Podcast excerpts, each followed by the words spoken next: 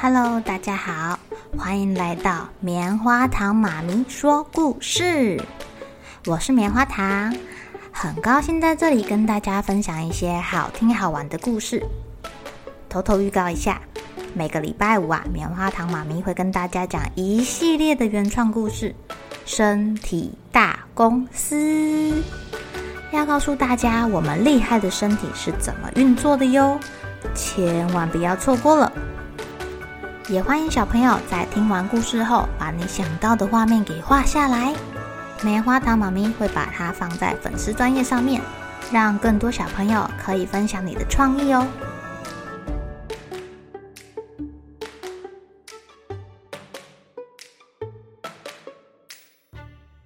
Hello，亲爱的小朋友，今天过得怎么样呢？棉花糖妈咪今天要来讲的故事跟诚实有关哦，叫做《金斧头与银斧头》。有一个樵夫啊，他砍完柴之后呢，准备要回家，却在森林里面迷了路。糟糕了，天色越来越晚了，我会不会迷路啊？樵夫很着急耶，他想要赶快找到回家的路。忽然，他穿过一片树林，看到了眼前出现了一大片碧绿色的湖泊。哇，好美的湖哦！樵夫被美丽的湖景吸引了，卸下肩膀上的木材跟斧头，想要休息一下，顺便欣赏美景。只是啊，他一个不注意，斧头咚咚咚咚的掉进湖里面了。樵夫心里非常的着急，也非常的后悔耶，因为斧头可是他吃饭的家伙。早早知道就不该休息，没有斧头我就不能砍柴，没有砍柴我就不能卖钱，没有钱没有钱，我老婆跟小孩就饿肚子。呃呃呃呃呃，樵夫越想越伤心，不由得哭了起来。是谁哭得这么伤心？把我吵醒了！湖中央出现了一个满头白发的老婆婆。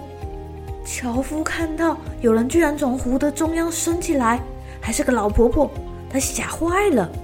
好歹也是个神仙吧，居然是个老婆婆。年轻人，别怕，我是这个湖的守护神。发生什么事啦？你怎么哭了呢？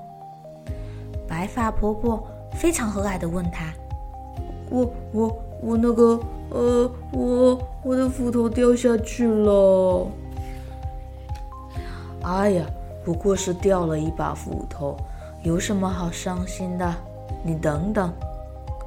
说完啊，这个婆婆就从湖底捞出了一把金斧头。是不是这把呢？啊，不是不是，我的斧头不是金色的。哎呀，不是啊，那你再等等。白发婆婆又换了一把银斧头，那是这把吗？呃，也不是也不是，我的斧头也不是银做的，太高级了。我只是一般的铁斧头，铁斧头就很好用了。白发婆婆接着捞出了一把破旧的斧头。樵夫很开心地说：“哦，这是我的，这是我的。孩子，看在你诚实的份上，我把金斧头跟银斧头都送给你了。下次啊，别再弄掉了。”樵夫收下了天上掉下来的礼物，不对，水里冒出来的礼物，然后顺着白发婆婆的指引方向，找到了回家的路。啊跟樵夫住在同个村子里面的人都知道，樵夫遇到了这等好事，他们也想要碰碰运气耶，也带着斧头去那一座湖，看看是不是也可以得到金斧头跟银斧头。村民们找到了这个湖，开始把自己的斧头丢到湖中，一起哭，哇哇，呜呼，吵死了！白发婆婆又出现了。哎呀，这次怎么这么多人在哭啊？呃，好吵哦！发生什么事了？村民们啊，就哭诉着自己的斧头掉进了水里。白发伯伯拿出了一把金斧头，是不是这把呢？村民们争先恐后的说：“这是我的，这是我的，这是我的！”哎，走开！还有人为了抢这个金斧头打起来了。白发伯伯很生气，哎，他说：“你们这群贪婪的人，这明明不是你们的，你们说是，还打起来了，说谎是不对的。”哼，然后就消失了。最后，村民们不但没有得到金斧头，连自己原本的斧头也都弄丢了。亲爱的小朋友，你们知道吗？诚实、信用是这个世界上最珍贵、最珍贵的礼物哦。如果啊，你是一个诚实的人，你是一个守信用的人。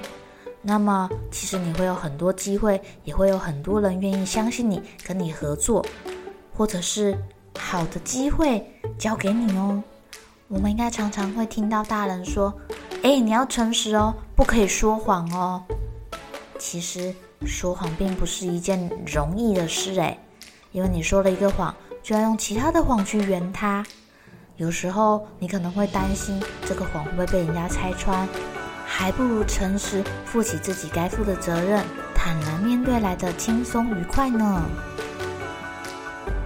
好了，小朋友该睡觉啦，一起来期待明天会发生的好事情吧。喜欢听故事的小朋友，别忘记订阅棉花糖妈咪说故事的频道。如果有什么想要跟棉花糖说的悄悄话，也欢迎留言或是写信给我哦。